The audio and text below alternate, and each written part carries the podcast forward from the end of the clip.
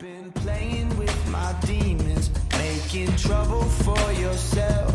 And these days are far from over. 嗨，各位同学，大家中午好，我是姚老师，Welcome back，欢迎回到我们的英语口语每日养成每日一句 Express to Impress。今天的话呢，教给大家这样的两个表达：I didn't realize anybody was gonna be out here. I just sort of rolled out of bed. I didn't realize anybody was going to be out here. I just sort of rolled out of bed.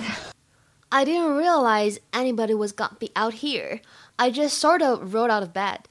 I didn't realize anybody was gonna be out here. I just sort of rolled out of bed. I didn't realize anybody was to be out here. I just sort of rolled out of bed. 整句话什么意思呢？啊，当你蓬头垢面、没有洗头、没有洗脸的时候，遇到了你的男神，你就可以说：“哎呀，我没有想到外面会有人啊，我刚从床上爬起来。”整句话呢，在朗读的过程当中，注意一下这几点。Out here，在这里呢，可以有击穿爆破的现象，读得像 out here，out here。还有两处连读，一个是 sort of 会连读变成 sort of，还有一个是 rolled out of 会连读变成 rolled out of，rolled out of。Hey, Susan. Mike, What's wrong? I didn't realize anybody was going to be out here. I just sort of rolled out of bed. I'm sure you look fine. Oh.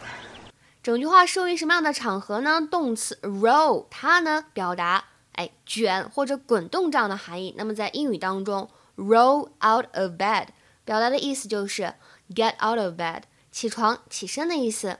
还要讲另外一个表达，在刚才对话当中呢，Susan 她说 I'm working out the kinks。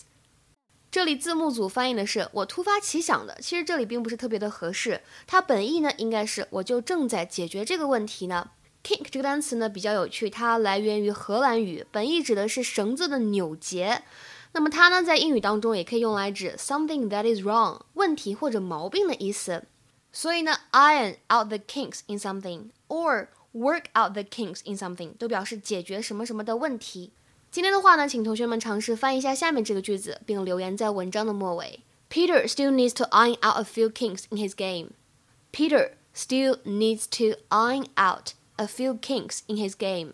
什么意思呢？欢迎各位同学的踊跃回复。